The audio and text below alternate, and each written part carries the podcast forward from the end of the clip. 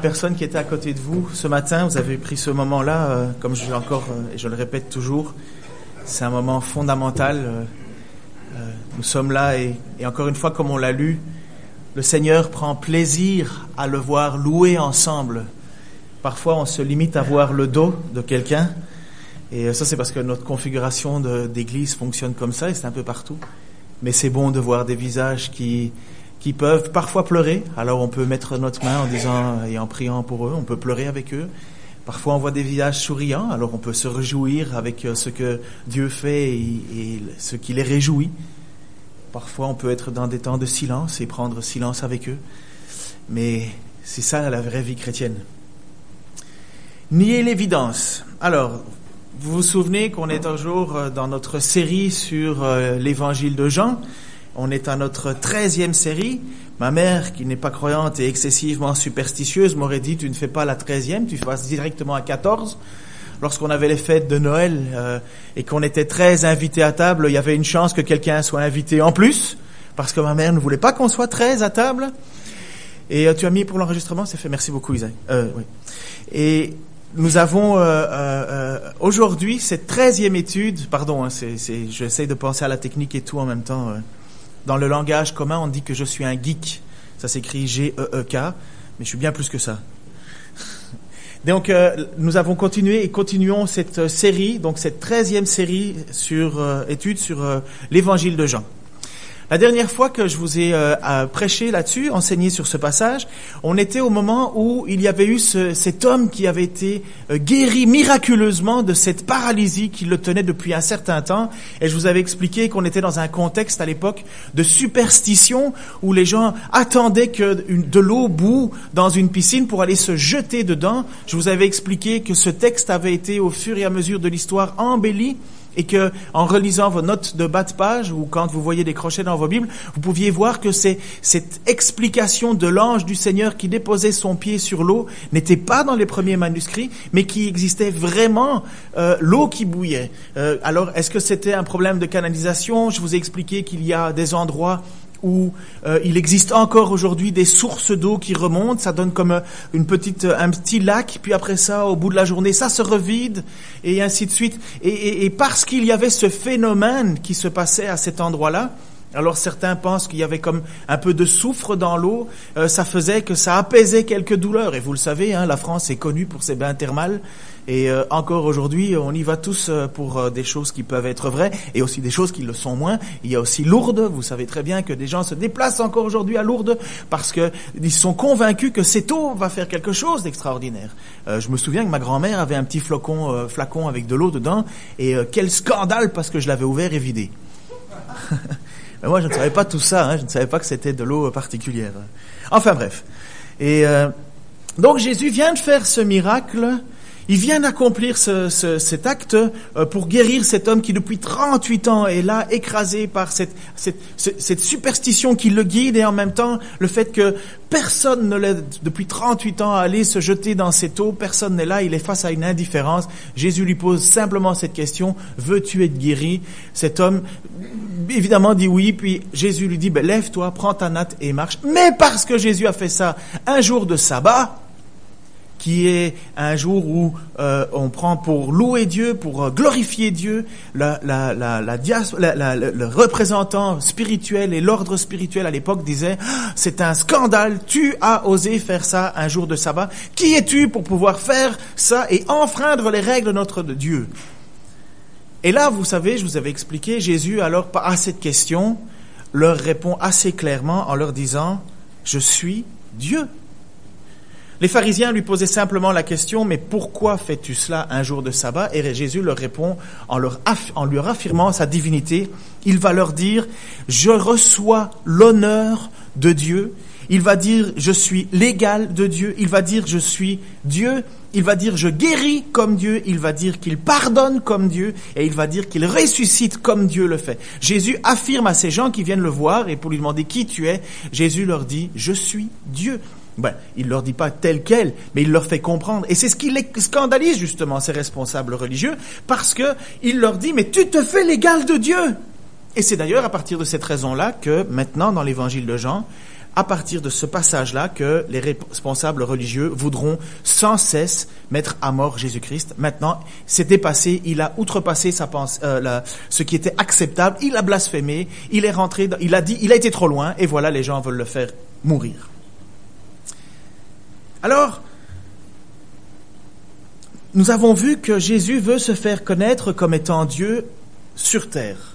Et je ne sais pas si vous faites un petit peu, ou parfois vous prenez plaisir à lire un peu de théologie, c'est agréable, ça fonde nos foi, notre foi.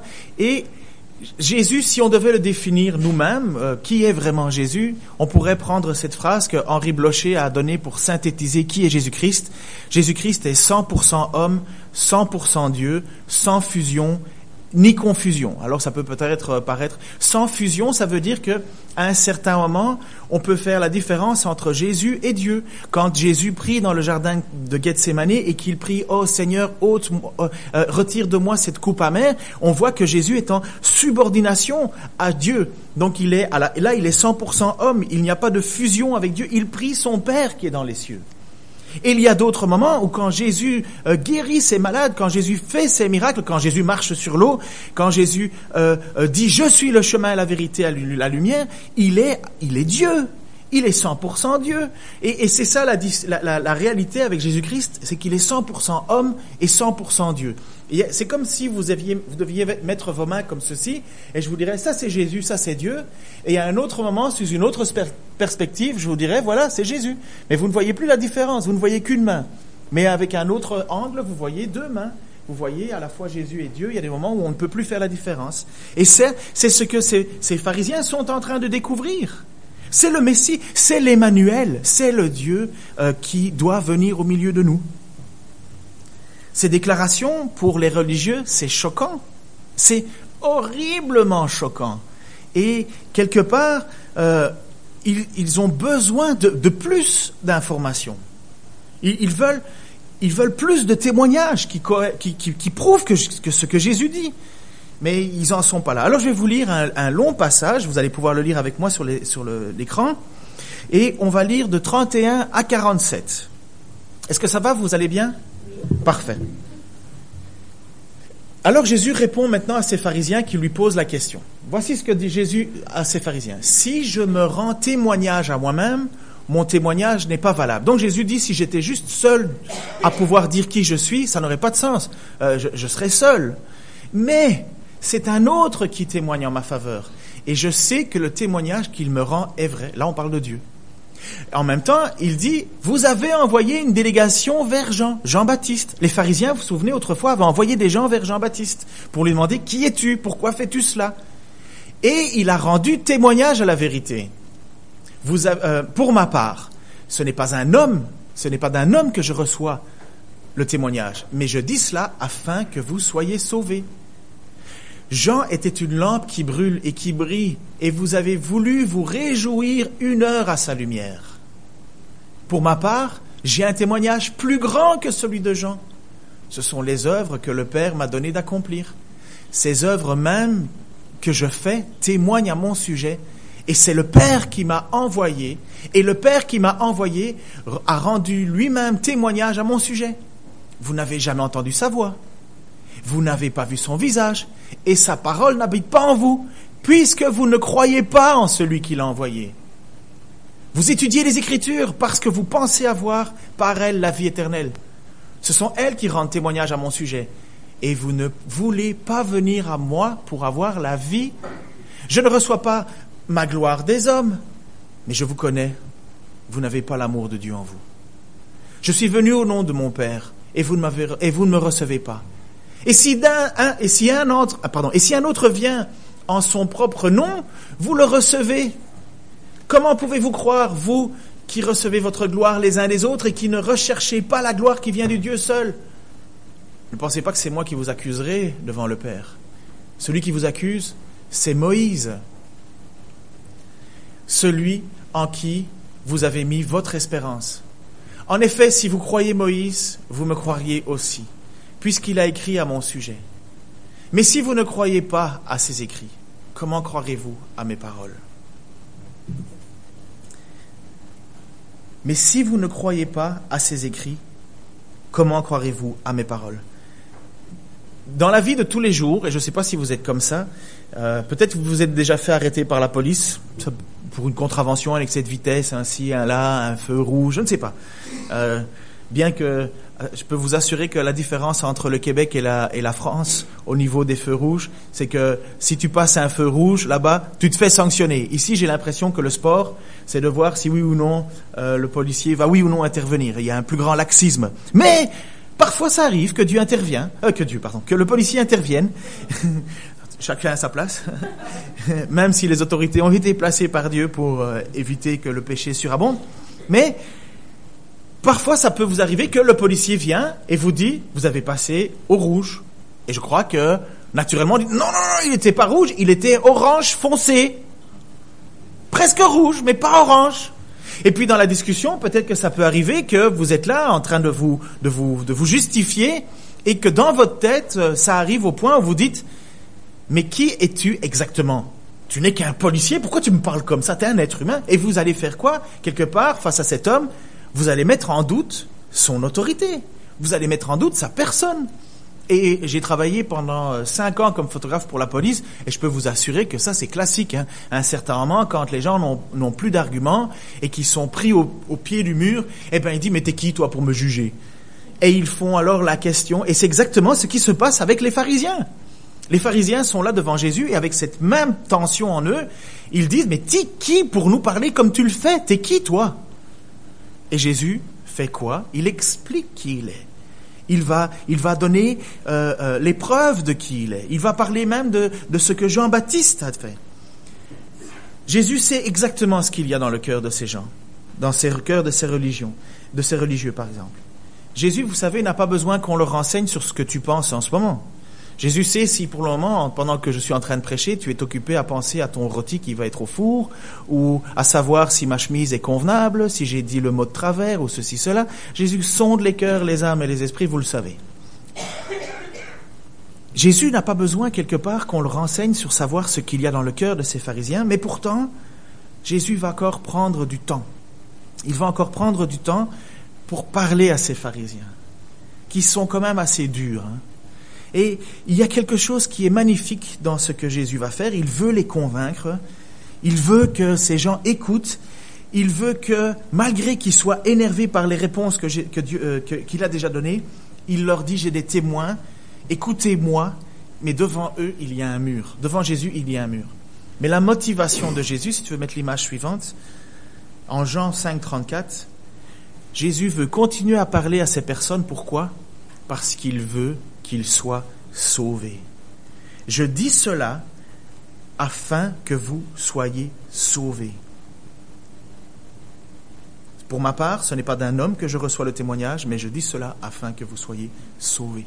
Jésus, devant ces personnes qui sont des murs religieux, qui ne veulent pas voir qui il est, continue, continue, continue à vouloir faire en sorte qu'il puisse être sauvé. À l'époque, les religieux avaient très très bien accueilli euh, Jean-Baptiste. Euh, même si on l'a fait mourir, au début, il y a eu, par l'intermédiaire de Jean-Baptiste, et non seulement nous, pouvons, le lire dans le Nouveau Testament, mais en même temps, l'historien Joseph nous dit que à cette période, il y a eu un regain messianique. Vous savez que le peuple juif attend le Messie. D'ailleurs, encore, il l'attend toujours. Nous croyons que c'est Jésus-Christ. Mais à cette époque-là, avec l'arrivée de Jean-Baptiste, avec le contexte d'oppression, avec le fait que le peuple était sous l'emprise, euh, sous la domination des Romains, le fait qu'il y avait de plus en plus euh, euh, de dégradation morale dans l'ensemble, le peuple aspirait à ce fameux Messie. Et quand Jean-Baptiste est arrivé et qu'il a commencé à baptiser, qu'il y a eu ce, cette, cette, cette, cet émoi, mais les gens étaient heureux de savoir que le Messie allait arriver. Et d'ailleurs, c'est ce qui s'est passé lorsque euh, ils allaient voir euh, Jean-Baptiste. Et Jean-Baptiste, alors, ils ont pensé que ces, ces pharisiens pensaient qu'il était le Messie. Voici le texte dans Jean 1, 19 et que nous avons déjà vu. Voici le témoignage de Jean, Jean-Baptiste. Lorsque les Juifs envoyèrent de Jérusalem des sacrificateurs et des Lévites pour lui demander, toi, qui es-tu? Il déclara, il ne lit à point, il déclara qu'il n'était pas le Christ. Le Christ, c'est le Messie, le le, celui qui devait être envoyé. Christ, c'est simplement la version grecque de Messie, Meshaya en hébreu. Et ils lui demandèrent, qui es-tu donc? Es-tu Élie? Et il dit, je ne le suis pas, parce qu'il y avait aussi cette tradition que les gens attendaient l'Élie. Et, et Jésus a même défini que Jean-Baptiste était l'Élie. Mais ça, c'est un autre sujet. Il dit, je ne le suis pas.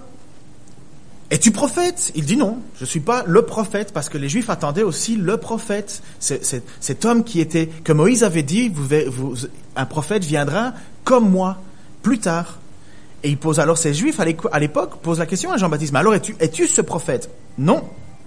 Ils lui dirent alors, mais qui es-tu Afin que nous donnions une réponse à ceux qui nous ont envoyés? Qui dis-tu de toi-même? Qui dis-tu de toi-même? Qui es-tu?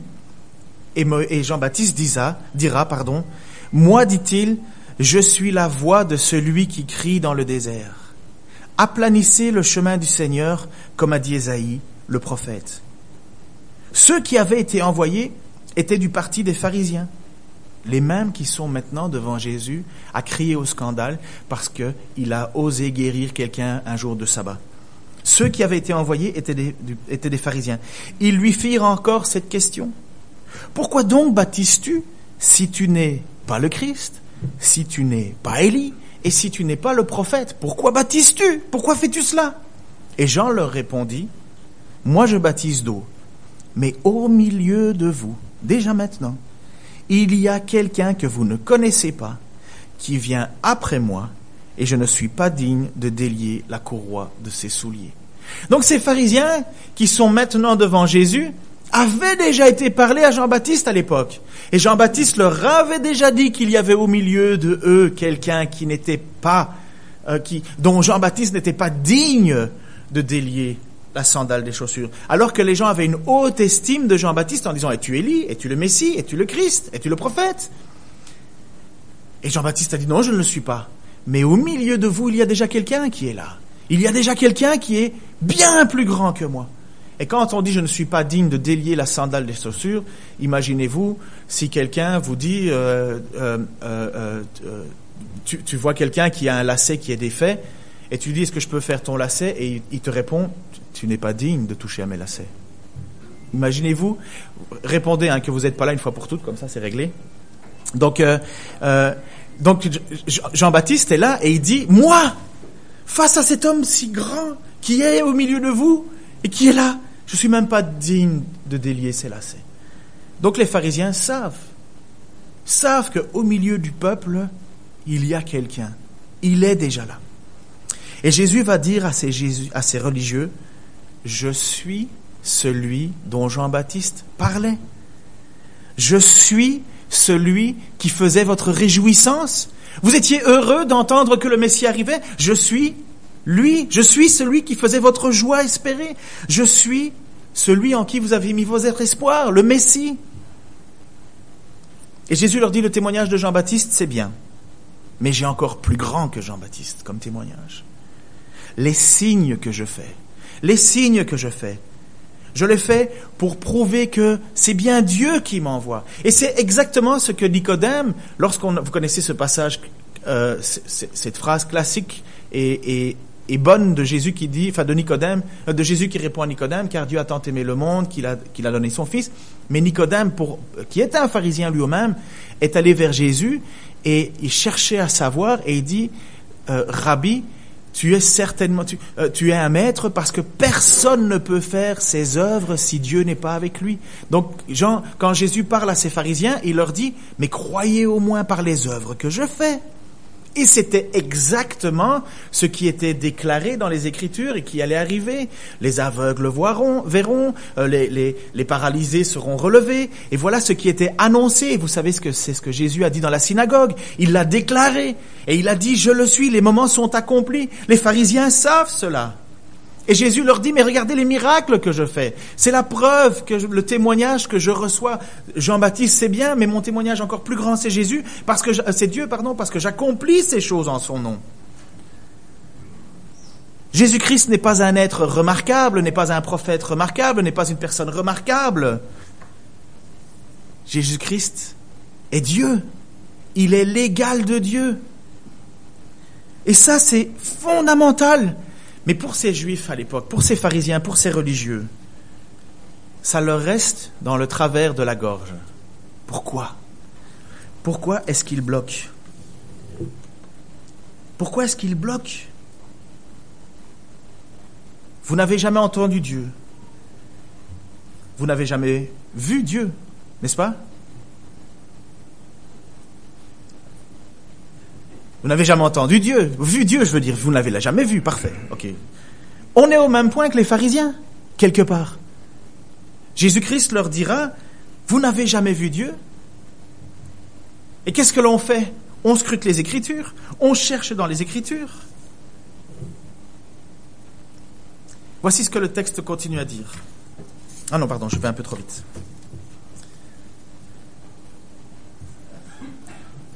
Jésus va parler et va leur dire, je suis devant vous. Alors que vous scrutez les Écritures, alors que vous lisez Moïse, alors que vous... Les pharisiens, c'était pas des idiots, hein, attention. C'était des gens qui lisaient les Écritures plus que nous ne pouvons faire. Ils en faisaient leur gloire, leur fierté. Et Jésus va leur dire, la parole de Dieu n'habite pas en vous. Mais en même temps, il leur dit, mais vous scrutez les Écritures et vous cherchez en elles la vie éternelle. Et Jésus va leur dire quand même, n'oublions pas, hein, Jésus c'est Dieu. Jésus voit à travers le cœur des gens. Jésus, c'est celui qui reçoit les prières de tout le monde au ciel. C'est celui qui entend euh, les pharisiens discuter entre eux à son sujet. Il est Dieu. Il n'y a rien de caché. Et il voit, et il est là, et il dit alors à ces pharisiens, qui pourtant passent leur temps dans les Écritures, il leur dit, mais vous savez, la parole de Dieu, elle n'habite pas en vous. Mais c'est quand même fort de café, hein, vous trouvez pas? En fait, il leur dit assez clairement, vous avez strictement rien compris. Vous lisez les Écritures, vous cherchez en elles la vie éternelle, mais cette fameuse Écriture, elle n'habite pas en vous. Et quel était le problème réellement des pharisiens? C'est qu'ils avaient pris cette écriture pour devenir le juge du peuple. Et ils étaient constamment en train de, scruter ce qui était la loi et pas la loi, non pas pour se l'appliquer à eux-mêmes, non pas pour que la parole habite en eux, mais pour juger les autres. Et Jésus leur dit, elle n'habite même pas en vous, cette parole. N'oublions pas que tout cela a commencé parce que ces fameux pharisiens ont dit, il ne plaît pas à Dieu que tu fasses en sorte que quelqu'un prenne sa natte et marche. Il ne plaît pas à Dieu que tu accomplisses un miracle un jour de sabbat. C'est ça l'idée. Il ne plaît pas à Dieu de faire cela. Ils se font les juges de Dieu pour Dieu, mais la parole de Dieu n'habite pas en eux. C'est comme si ils étaient au niveau de dire à Dieu, nous connaissons mieux ta parole que toi, Dieu, tu n'obéis pas à ta parole, Dieu. Nous connaissons ta parole, Dieu. Nous passons du temps dedans et nous savons ce qui est bien et pas bien. Tu es disqualifié. Et dire ça à Jésus. Bon, ils découvrent qui est Jésus. Mais ils sont en train de dire ça à Dieu. Et Jésus leur dit, la parole de Dieu n'habite pas en vous. Et pourtant, toute leur vie, la consacrent à ça. Jésus est Dieu fait homme il est devant eux et ils ne veulent pas l'entendre. Ils ne veulent pas le comprendre. Ils ne veulent ni entendre le témoignage de Jean-Baptiste. Ils ne veulent ni entendre les, et voir à travers les miracles qui est Jésus. Ils ne veulent rien. Il n'y a rien qui les convainc. Ils s'entêtent volontairement, continuellement. Et pourquoi? Pourquoi? Et la réponse de Jésus est sans appel verset 5, 42. Mais je vous connais, vous n'avez pas l'amour de Dieu en vous. La raison pour laquelle ces gens sont incapables de reconnaître qui est Jésus, la raison pour laquelle ils sont incapables de voir que ce Messie est devant eux, alors que c'est leur sujet de leur espérance. Lorsque ils ont été vers Jean-Baptiste, ils étaient heureux de savoir qu'il arrivait. et maintenant, Jésus est devant eux, qui accomplit des miracles, qui dispense une grâce. Ils sont incapables de le reconnaître. Pourquoi? Parce que la parole de Dieu n'habite pas en eux. Et Jésus lui-même, Dieu lui-même leur dit, mais en réalité, l'amour de Dieu n'est même pas en vous. Et ça, je trouve ça quand même vachement très très fort de café. Ça, c'est café turc minimum. Vous savez, connaissez les cafés turcs là? C'est celui où tu mets ta, cuillère dedans et la cuillère bouge pas. Déjà, je trouve que le café français est super fort et super cher pour un petit dé à coudre. Pour les Turcs, au moins, il est pas cher. Enfin, en tout cas pour nous. Mais voilà ce qu'il dit, vous n'avez pas l'amour dans Dieu. Moi je trouve ça terrifiant. Terrifiant et tellement vrai. Pourtant, ce sont des gens qui passent leur temps à scruter les Écritures pour y trouver la vie éternelle.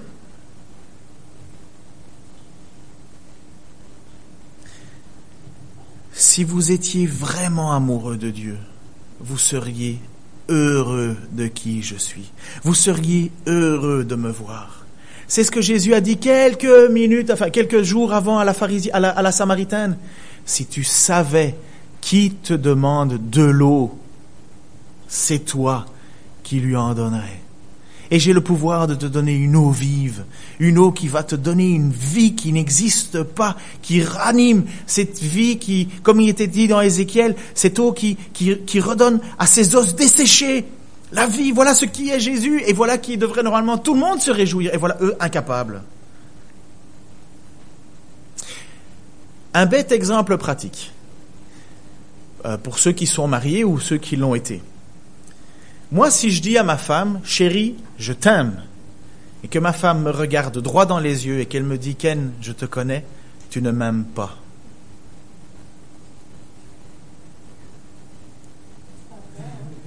Non, mais j'aime bien laisser peser le poids là. Maintenant, appliquez ça à votre propre vie.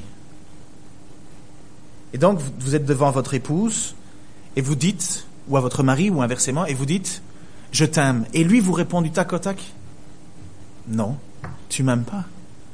C'est pas des paroles qui comptent. Moi, dans la pratique, je vois que tu ne m'aimes pas. Dans la vie de tous les jours, tu ne m'aimes pas. C'est du vent. Alors, quelle est la valeur de cet amour hein? Quelle est la valeur de cet amour? Et voilà, c'est exactement ce que Jésus dit à ces pharisiens. Vous dites que vous aimez Dieu, mais moi qui suis Dieu, je vous dis, vous ne m'aimez pas. Vous ne m'aimez pas en réalité. Et voilà ce qu'il va aller un peu plus loin. Il va dire au verset 43 et 44, Je suis venu au nom de mon Père et vous ne me recevez pas. Mais si un autre vient en son propre nom, ah, lui vous le recevez. Comment pouvez-vous croire, vous qui recevez votre gloire les uns des autres, et qui ne recherchez pas la gloire de Dieu seul? Un homme du nom de Hillel, donc c'était euh, euh, un sage de l'époque qui vécut à Jérusalem au temps de Hérode et aussi de l'empereur Auguste, disait et affirmait que au plus on étudie la loi, au plus on possède la vie, et que si un homme acquiert pour lui-même les paroles de la loi, il acquiert la vie dans le monde à venir. Donc je répète, je transcris. Hillel, un homme sage de l'époque euh, de, cet homme-là, de cette période de, la, de, un de ces pharisiens, je dirais presque.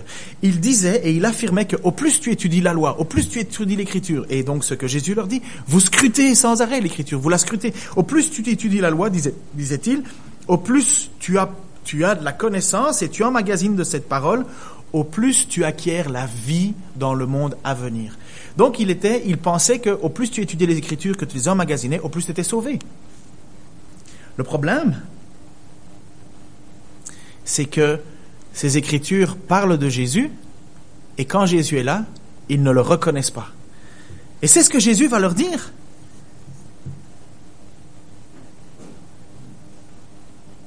Il va leur dire, Moïse a espéré en moi. Et les pharisiens lisaient beaucoup les écritures de Moïse. Moïse parlait de moi. Vous scrutez les écritures, mais en réalité, ce qu'elles disent, ça vient pas. Ça vous passe à côté. En fait, vous connaissez très bien les écritures, mais vous savez absolument pas de quoi ça parle, parce que vous n'avez même pas le même amour et l'espoir que Moïse avait. Et voici un passage assez particulier, 12, 37 à 43. Malgré tant de miracles qu'il avait fait en leur présence, ils ne croyaient pas en lui. Étonnamment, afin que s'accomplisse la parole qu'Ésaïe, le prophète, a prononcée. Seigneur, qui a cru à notre prédication? Et à qui le bras du Seigneur a-t-il été révélé? Aussi ne pouvait-il croire parce que Ésaïe en dit encore. Il a aveuglé leurs yeux, il a endurci leur cœur de peur qu'ils ne voient des yeux et qu'ils ne comprennent du cœur qu'ils ne se convertissent et que je les guérisse.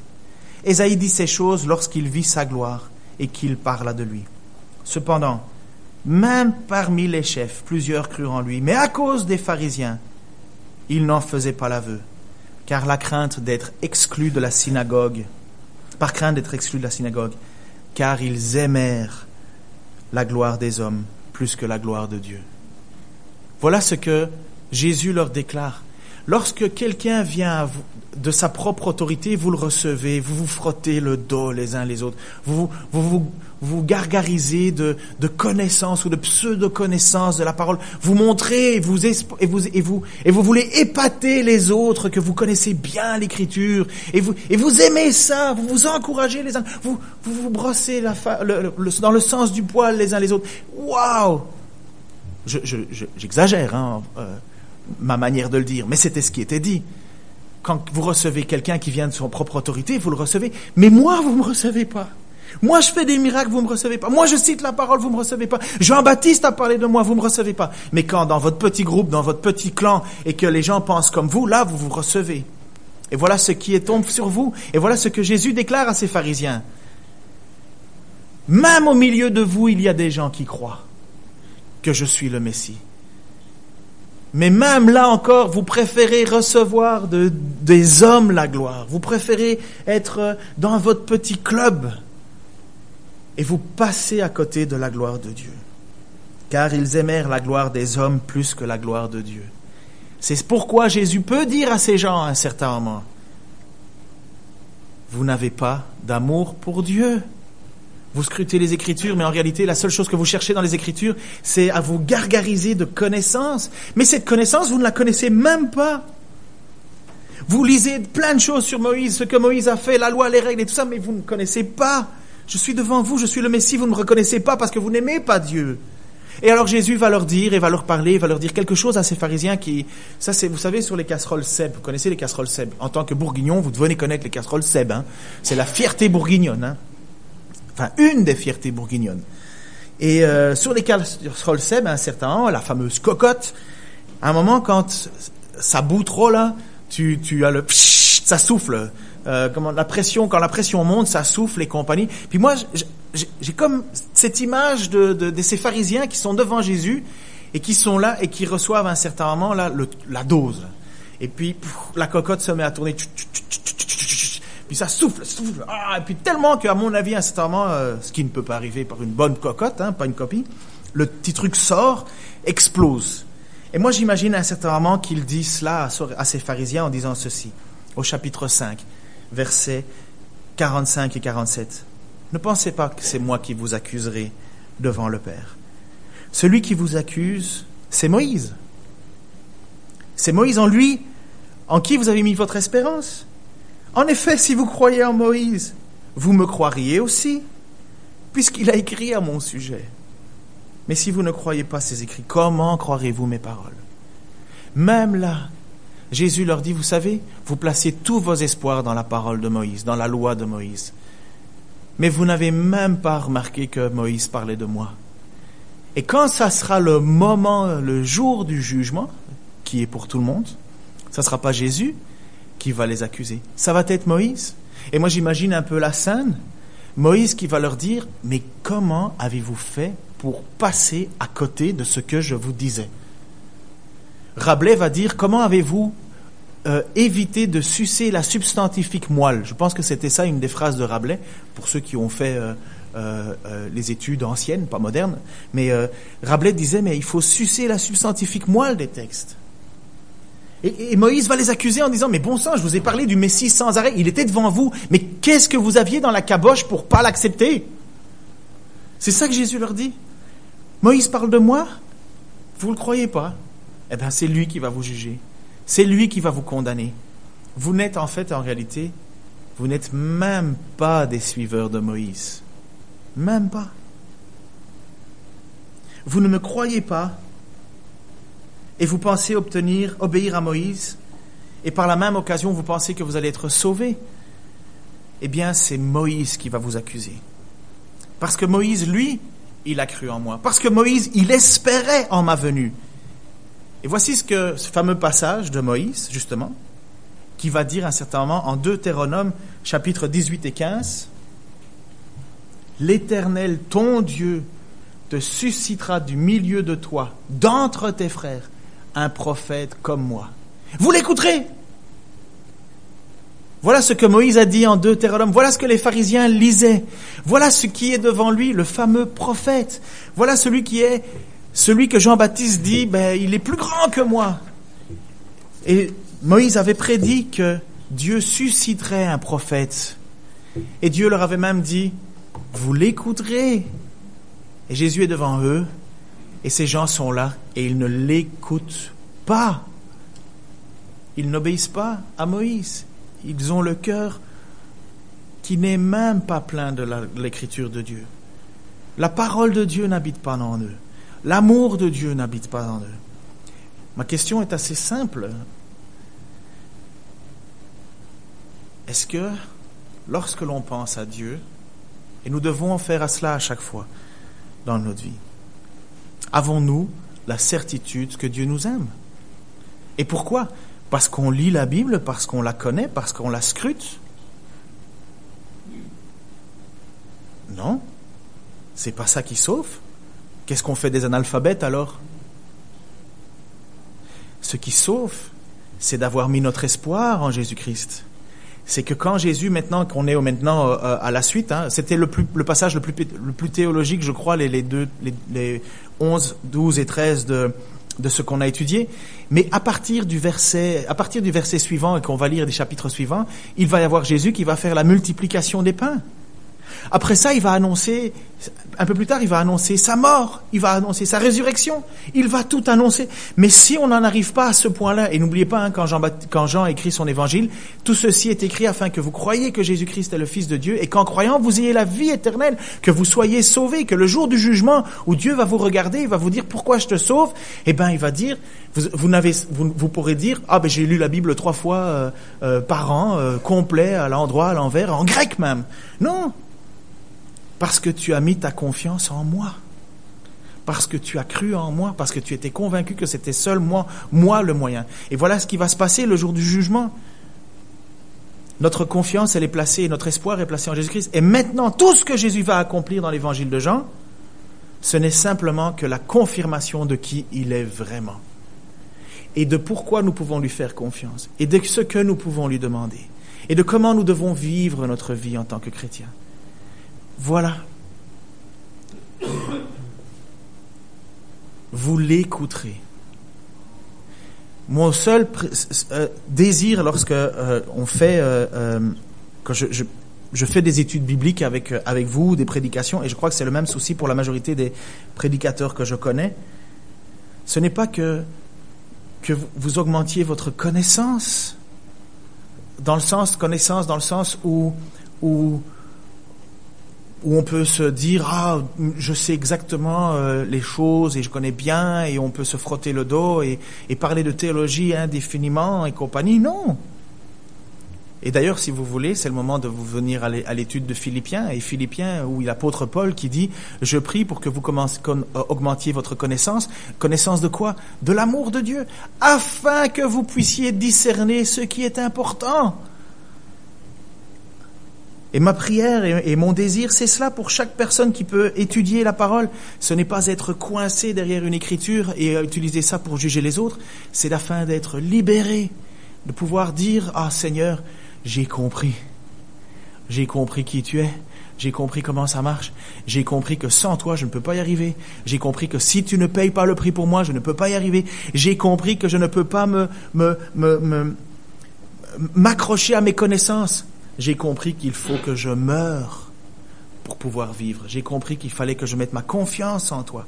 Et voilà, c'était peut-être le passage le plus, enfin, non, il y en a plein d'autres, hein, mais peut-être le plus profond théologiquement sur, sur qui est Jésus. Et maintenant, tout ce que l'on va étudier pour la suite de cette étude, de cet épître, doit être inspiré par la conviction que Jésus-Christ est le Messie, le Fils de Dieu. Pour beaucoup d'entre nous, c'est une évidence. Mais le doute, le doute, le doute arrive régulièrement dans nos vies. Le doute arrive. Et j'ai connu des gens qui étaient des chrétiens engagés, convaincus, et qui à un certain moment ont dit, ah non, non, non, Jésus-Christ n'est pas le Fils de Dieu. Ils l'attendent encore. Ils ont douté.